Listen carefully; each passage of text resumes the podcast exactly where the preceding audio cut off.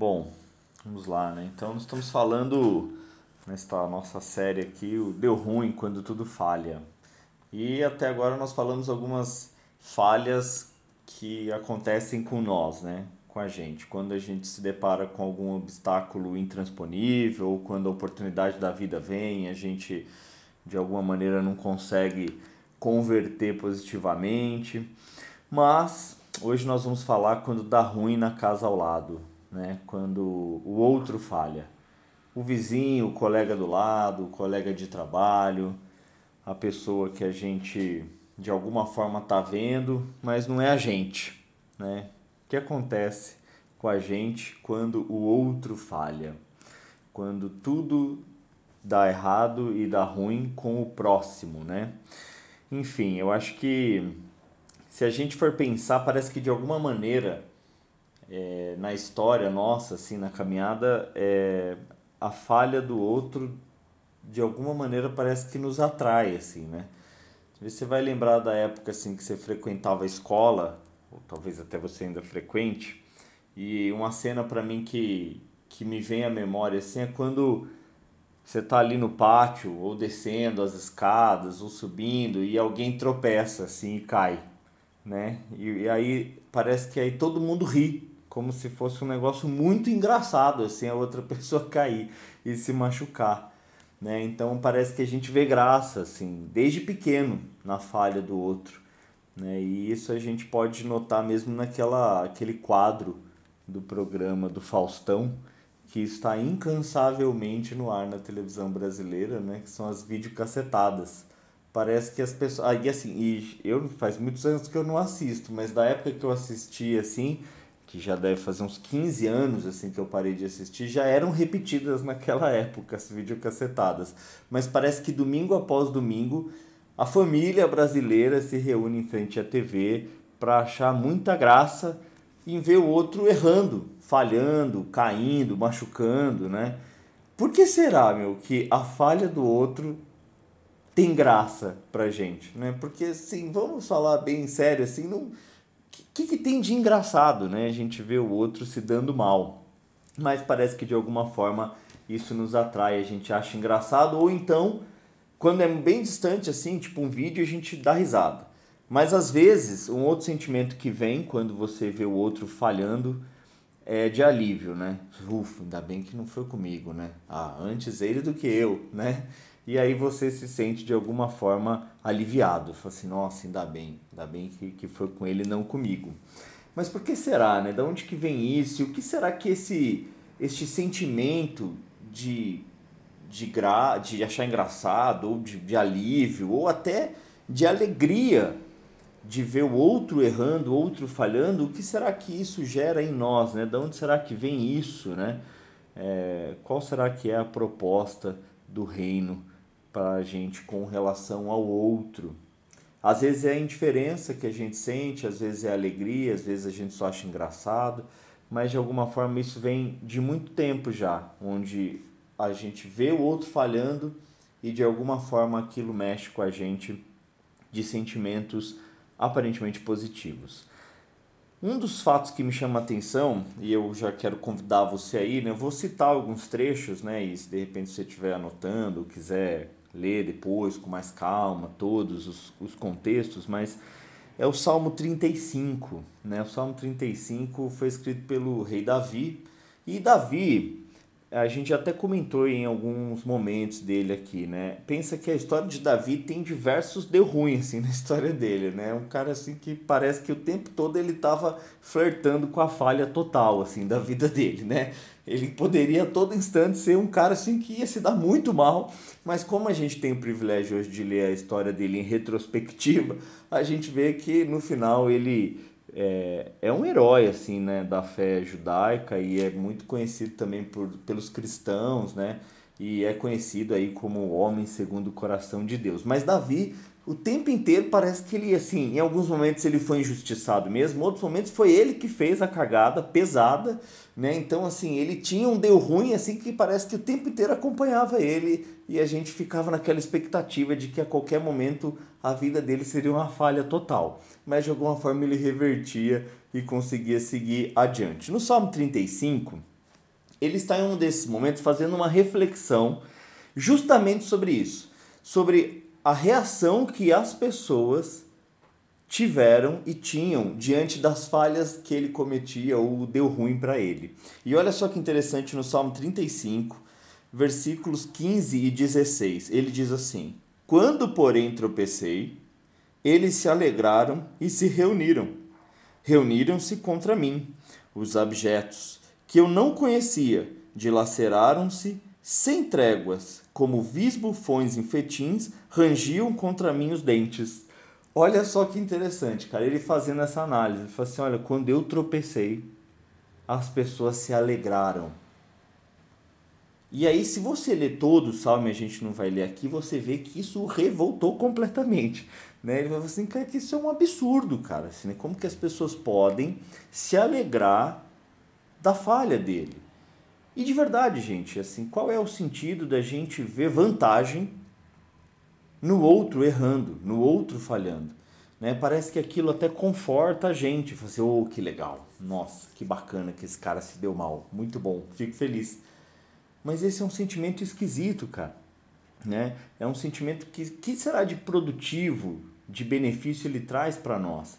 Né? Uma vez eu assisti um filme muito interessante, um filme brasileiro, se chama 1,99, o supermercado que vende palavras. E é um filme bem assim, né? Não sei nem mais se é lado B, já é um lado C, D, assim, é um negócio bem estranho. O filme tem pouca fala, assim, é um cenário bem, bem doido e tal. Mas uma das frases do filme me chamou a atenção que diz assim, né? Ele fala assim: aumente sua, expecta é, aumente sua qualidade de vida diminuindo as suas expectativas. Né? Então parece que quando a gente fica feliz quando o outro falha, é aquela coisa do tipo assim: eu me sinto bonito andando com gente feia. Então eu me sinto melhor quando eu vejo o outro falhando, porque daí de alguma forma eu tenho vantagem sobre ele. Né? Se eu vejo um cara falindo, eu sou mais rico que ele. Se eu vejo o cara tomando um pé na bunda, eu fico mais feliz porque eu estou bem solteiro ou com alguém. Parece que a falha do outro gera e nos convida à alegria. Desde as pequenas falhas, do tipo a videocassetada, que é um vídeo X, que a gente não sabe nem de onde é, e a maioria daqueles vídeos nem no Brasil deve ser, porque o cenário é diferente. Então a gente ri, ou a gente de alguma forma se alegra. E Davi coloca isso aqui. Ele fala assim: Puxa, quando eu tropecei, eles se alegraram, eles se reuniram e acharam sensacional, assim, ficaram muito felizes com a minha falha. Como você tem lidado com as falhas das pessoas próximas a você? Sejam da sua família, é, sejam seus colegas de trabalho, sejam as pessoas, né? Enfim. E às vezes até uma coisa distante, né? Eu fico pensando assim, olha, quando eu, eu, dirigindo, e talvez você vai se identificar com isso, você está no trânsito, uma pessoa te fecha e você sente raiva dela. E aí instantaneamente você torce para que no próximo cruzamento ela bata o carro. E aí eu penso assim, se bater, eu vou parar o meu carro, descer e dar risada da cara da pessoa. E falar, é, se ferrou e tal. Gente, olha que loucura isso, cara. E eu sinto isso às vezes. Cara, mas da onde que vem isso, né? Qual é a vantagem disso? Né? A gente torce, às vezes bem rápido, assim, pela falha do outro, ou às vezes a gente torce é, durante um período largo e a gente parece que tem de pequenas a grandes sensações de alegria quando o outro falha. Mas qual será a proposta né, de Deus para as nossas vidas? Porque eu entendo, às vezes é difícil. Pensa só num caso de um assalto. Né? A pessoa te assalta. Poxa, você. Daí logo. E, e recentemente aconteceu um, um, caso aqui na, na Vila Mariana. Né? Uma pessoa, assim, eram dois ou três assaltantes, assaltaram uma pessoa e tinha um, um, cara no carro armado, ele viu essas pessoas assaltando, ele saiu com o carro perseguindo essas pessoas e disparou diversos tiros de dentro do carro essas pessoas na rua e um dos assaltantes morreu. E aí você vê aquela coisa. Várias pessoas falam assim, é isso aí, mano, bem feito, boa, um a menos, né? Afinal de contas, bandido bom é bandido morto. E aí tudo bem, cara, é uma, é uma sensação de parece que é motivado pela raiva, né? Você fala assim, ah, a pessoa está fazendo mal, eu quero que ela se dê mal. Eu quero que ela prove de um mal maior do que ela gera em outras pessoas. Isso tem a ver com uma coisa meio instintiva mesmo, assim, de raiva e tal. Mas, puxa vida, né? Num momento de, de reflexão profunda, será que nós verdadeiramente queremos que o outro morra, que o outro perca as pernas, que o outro seja decapitado, assim, que o outro fale, assim, de um jeito que ele não consiga mais dinheiro para beber um copo d'água fresca, assim. Cara, parece que tem gente que deseja isso mesmo, assim, quer, é, e isso é um veneno que parece que vai envenenando a si mesmo, né? É um tipo de sentimento que a gente projeta no outro, mas que é uma grande prisão para nós mesmos. E a gente vê Davi ele falando isso. Poxa, como é que pode, né, as pessoas se alegrarem com isso? Aí mais lá na frente, no versículo 26 e 27 do próprio Salmo 35, Davi ele, ele aponta uma luz assim para o caminho que, que é interessante. Ele diz assim, é, no, versículo, no capítulo, o Salmo 35, versículos 26 e 27. Envergonhem-se e justamente sejam cobertos de vexame os que se alegram com o meu mal. Cubram-se de pejo e ignomínia os que se engrandecem contra mim. Cantem de júbilo e se alegrem os que têm prazer na minha retidão. E digam sempre: Glorificado seja o Senhor, que se compraz na prosperidade do seu servo. Olha só que interessante. A Davi está falando assim: Puxa, meu, eu quero que essas pessoas se envergonhem e que elas realmente vejam que, que vexatório é este desejo que elas têm de se alegrar com o meu mal, com a minha falha. E pelo contrário, que sejam engrandecidos com alegria, com júbilos aqueles que querem a minha retidão, porque o Senhor se compraz na prosperidade do seu servo. Sabe, gente, a falha humana ela é, em última instância, é uma consequência do pecado, de estarmos afastados é, de Deus. Então, é, Deus, veja só que Davi apontando isso, ele se alegra na pessoa ser reta. Na, e a gente vai ver em diversos outros momentos em que Deus ele procura um coração arrependido, né? pessoas que realmente se entristecem com seus próprios erros então o próprio Deus não se alegra com os erros das pessoas, mas a gente parece que o tempo inteiro é convidado a ter um sentimento de alegria quando dá ruim com o outro. Ou então somos chamados a um momento de indiferença. Então fala assim: ah, isso não é comigo, não tem nada a ver com isso. Mas é interessante porque Davi fala assim: olha, que cantem de júbilo e se alegrem os que têm prazer na minha retidão. Eu acredito que Deus nos propõe assim: olha, que desejemos, sim, que o outro prospere, que o outro ande no caminho reto do Senhor. E não que a gente olhe para ele e deseje que ele se ferre ainda mais. Porque, na realidade, e quando a gente vai ver é, Jesus falando e em Atos, né, lá no capítulo, só confirmar aqui a, a, a referência, em Atos, no capítulo 20, no versículo 35, os discípulos vão se lembrar, os apóstolos, que o próprio Jesus diz que mais bem-aventurado é dar do que receber. E a gente só pode dar o que a gente tem, né? A gente não consegue dar o que a gente não tem.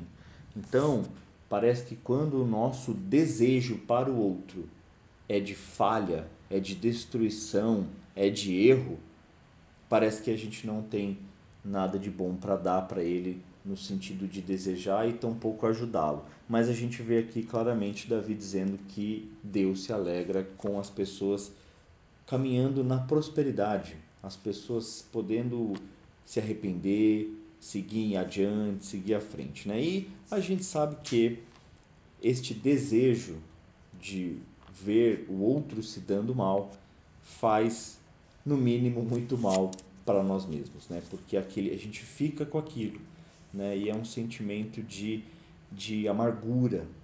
E aí, se a pessoa não se dá mal, a gente, aí a gente fica mais mal ainda, né? E mesmo se ela se der mal, que bem isso nos faz?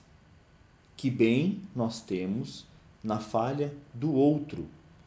Que bem nós temos na falha do outro. Nós não temos bem nenhum. E aí a gente vai ver, e aí eu, eu, eu vejo que assim, quando a coisa está ficando ruim, é aquilo, a gente tende às vezes a se alegrar, a ser indiferente ou dar no pé, né?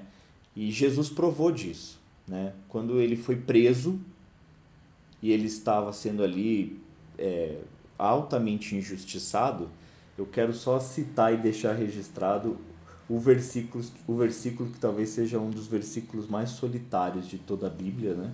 É Marcos, capítulo 14, versículo 50, diz o seguinte: Então, deixando, todos fugiram, né? Então, Jesus, a coisa deu ruim para ele, e os discípulos que eram brothers, que os caras estavam juntos, deram no pé. Isso é, tem a ver com essa questão da indiferença, do egoísmo. Né? Então, eu também não sei, quando você faz uma análise da, da situação, quando dá ruim para a pessoa que está próxima, isso gera em você que tipo de sentimento? Qual é o convite que o seu coração te faz? É de fuga, né? deixa eu ir embora porque isso não é comigo, não tem nada a ver com isso. De alegria, né? Fala assim, não, que legal, fico feliz que a pessoa está se dando mal, isso para mim é motivo de júbilo. E aí a gente vai ver que os caras, então, os discípulos, vazaram e deixaram Jesus ali sozinho. E a gente sabe da história depois que este foi um, uma atitude deles temendo ali pela própria vida e tal, e, e todos eles depois de alguma forma, é, menos Judas, né? Que a gente sabe que se, se matou e tal, mas enfim, Ju, é, os outros tiveram um profundo arrependimento daquilo. Né? E às vezes a gente sabe que nas relações, quando às vezes uma pessoa mais precisa e você abandona ela porque você fala assim, ah, deu ruim para ela e não para mim, puxa, o quanto, o quanto isso é, não é nobre, né? O quanto não é nobre. E às vezes a gente vai falar assim, ah, mas eu nem sei o que fazer, né? Eu nem sei o que falar. Eu acho que no nosso, no nosso caso, que temos uma relação é, com Deus, o que nos cabe é, no mínimo, chorar com os que choram. Se der ruim para o próximo e você tiver sentimento de alegria ou indiferença, talvez precise de um ajuste aí. Né? E aí você fala assim: nossa, mas é fácil isso? É fácil realmente chorar com os que choram nesse sentido, verdadeiramente? e não se alegrar ou ser indiferente ao erro do outro, não, não é fácil, tá? Eu penso que esse é um sentimento que vem do alto, que vem de dentro, né? Essa empatia, essa essa conexão, ela só é possível através mesmo de uma ação divina em nós. E aí eu acredito que nós precisamos colocar diante de Deus de maneira muito sincera é, o que nós sentimos com relação à falha do outro para que ele lapide o nosso coração. Né? Porque desejar e se alegrar com o mal do próximo não nos fará ir adiante, né? não vai produzir nada de positivo em nós. E aí a gente vai ver em 1 Coríntios, versículo 3, capítulo 13, versículo 6, o que para mim é a chave de não se alegrar com o erro do outro é que o verdadeiro amor não se alegra com a injustiça, mas sim com a verdade. Né? Então, parece que o mundo de alguma forma nos convida a ver alegria na falha do próximo, mas a gente vê Deus no caminho contrário, dizendo: compadeças, sinta a dor do outro, né? É, chore com quem chora. Permaneça junto. Por quê? E por que isso? Né? E por que nós, de maneira assim até racional, nos cabe a empatia por causa do temor. Porque na vida nós não temos garantias nenhuma de que o que acontece com o outro amanhã não vai acontecer com a gente, até pior. E quando acontece com a gente, o que a gente mais quer é ajuda. A gente gosta de justiça para o outro. Para nós, a gente gosta de misericórdia. Só que para que tenhamos misericórdia, alguém precisa ser misericordioso conosco e nós precisamos assim ser com os demais também. Mas é uma grande sacada espiritual, sabe? Porque, é, como eu disse, no trânsito, se um cara me fecha, eu quero ver ele batendo o carro. Quando eu vi essa história na Vila Mariana de um cara que matou o bandido, eu já pensei assim: puxa, que ruim, mas também, né? É, não vou chorar, assim, também muitas lágrimas pelo cara que era ladrão. Parece que a nossa carne grita muito forte quando a gente vê o outro errando, principalmente se na nossa visão há um juízo de valor de que o outro vale menos que a gente. Né? Então, tudo bem. Então, ele se deu mal e tudo bem. Mas o exercício que Deus nos convida a fazer é de é, empatia, de reflexão, de temor, né? Porque o verdadeiro amor não se alegra com a injustiça, não se alegra com a falha. E, e pense que toda e qualquer falha humana que a gente está sujeito hoje, ela é para todo, para todo mundo, para todo mundo. Não há garantia de que você, em hipótese alguma, falhará no que o outro falhou. É uma loucura pensar que você está isento da falha do outro. Então, se não pela nobreza do sentimento de Jesus, de se colocar no lugar do próximo, no mínimo pela racionalidade de pensar que amanhã pode ser com você. Então não há alegria na falha do outro, há, pelo contrário, um convite para chorar com os que choram e, no mínimo, de reflexão, de temor. Fala, puxa, que coisa, né? Aconteceu com ele, com ela, poderia ser comigo. E aí sim, você pode ter a gratidão de que não foi contigo. Pela misericórdia, pela graça, nós devemos ser muito gratos mesmo por tudo que nós temos. Mas é um equívoco muito grande se alegrar quando dá ruim para o outro, assim como achar que nós não temos nada a ver com isso. Porque de uma maneira ou de outra, todos nós estamos conectados, nós vivemos na mesma cidade, no mesmo país, no mesmo planeta, né? E, e o que a gente faz de uma maneira ou de outra afeta a vida um do outro, às vezes mais, às vezes menos. Então nós todos temos sim uma conexão com o outro. Né? Eu lembro de uma música é, do Engenheiros do Havaí, que, ela, que chama Somos Quem Podemos Ser, Sonhos que Podemos Ter. Ela fala assim, né? É, que todos tem um pouco de culpa. Então, na falha do outro, fica um convite, no mínimo, para temor. Fala, puxa, olha só. E nós podemos aprender com a falha do outro, mas às vezes a gente chama, é, nos convida a se alegrar, a rir, a ver vantagem. Porque de alguma forma o outro vale menos que a gente naquele momento e a gente fica tranquilo porque não foi com a gente e sim com o outro. E se a gente for mais além ainda, no Evangelho de João, capítulo 13, é, Evangelho de João, capítulo 13, Jesus, no versículos 34 e 35, ele vai dizer assim: Olha, eu deixo um novo mandamento para vocês porque um dos grandes mandamentos é amar Deus sobre todas as coisas e o próximo como a si mesmo. Né? Esse é um, um, um grande, os, os, os, mandamentos conhecidos. Aí Jesus já no final da caminhada dele ali na terra com os discípulos, no momento daquela última ceia que ele teve com os discípulos, ele diz assim, olha, eu vou além agora. Né? O convite é que um novo mandamento deixo para vocês, que vocês possam amar uns aos outros como eu vos amei. E aí, gente, vamos parar para pensar. Pensa em Jesus se não é um cara que poderia ser completamente indiferente aos nossos erros. Ele fala, cara, eles que se danem, cara, eles que se virem lá, deixa eles lá, não tem nada de ver com isso, eu tô de boa aqui, né, na presença é, de Deus, eu, eu o Pai, o Filho, o Espírito Santo, os anjos, o céu, a coisa tudo muito tranquila, ele fala, você não tem nada de ver com isso, eu não vou lá porque não é comigo, deixa eles que se virem. Ele poderia, pelo contrário, também se alegrar né, com os nossos erros e falar assim: tá vendo? Eu falei que não era para comer o negócio. Comer agora tem mais é que se ferrar mesmo, né?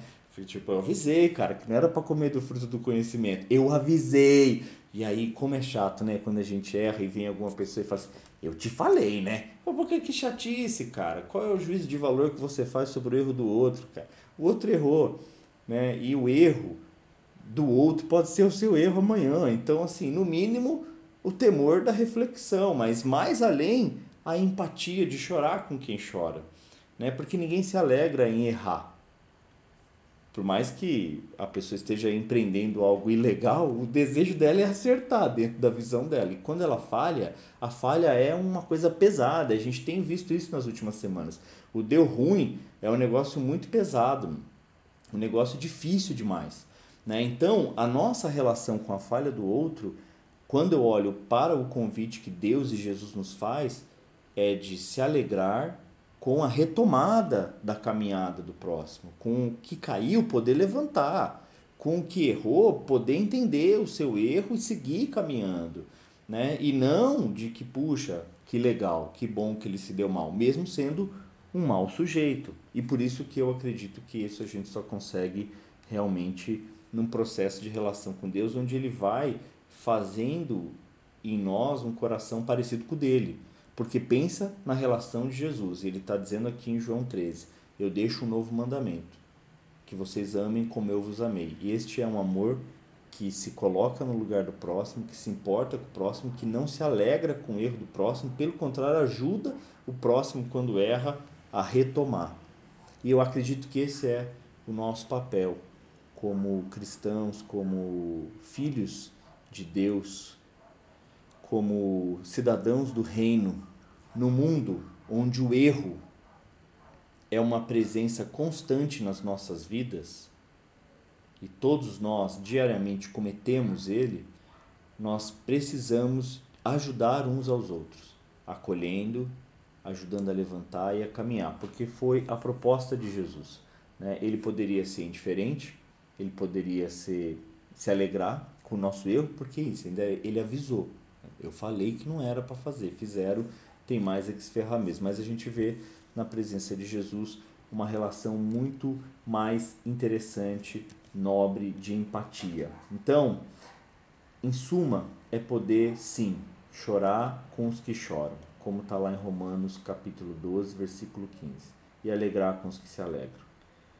Tá? Porque quando eu tenho a alegria no erro do outro, eu não estou cultivando um sentimento que vem do alto, que vem do reino, que vem de Deus. E Davi deixa isso claro lá no, no Salmo 35. Que seja tomado de alegria e júbilo os que querem a minha retidão, os que querem a minha prosperidade. Então, gente, que nós possamos fazer este exercício e pedir a Deus que nos dê ah, o privilégio de ter esta nobreza de Cristo, de entender que o erro do outro não é vantagem para nós. É pelo contrário, é uma desvantagem para todos nós. Porque um dia ele erra, amanhã eu posso errar também. E quando a gente erra, a gente precisa de, de acolhimento, de amor, né? de, de confronto, dependendo do erro, sim, para poder entender, enfim, mas não é de indiferença e tampouco de alegria. Eu não sei como você tem se sentido com relação ao erro do outro, mas o convite nesta noite é para que você lute contra o sentimento de alegria, de achar engraçado, de achar que não, não tem nada contigo quando dá ruim para casa do lado o vizinho, o colega de trabalho, e não deseje o mal do outro. Pelo contrário, torça para que ele seja reto e prospere. Porque afinal de contas, em última instância, estamos todos no mesmo barco, que é o planeta Terra, que é um mundo caído, onde o erro é iminente a qualquer um de nós a qualquer instante que o Senhor nos conceda a graça de não se alegrar com o erro do outro e amar como Jesus amou, fazendo com que o erro do outro nos cause tristeza ou então, como eu falei, pelo menos temor de pensar que o que aconteceu com o outro pode acontecer comigo também. Que sejamos divinos em acolher o erro do próximo e humanos em entender que podemos errar também a qualquer momento. Em nome de Jesus, que possamos amar como Ele nos amou. Amém. Lucas.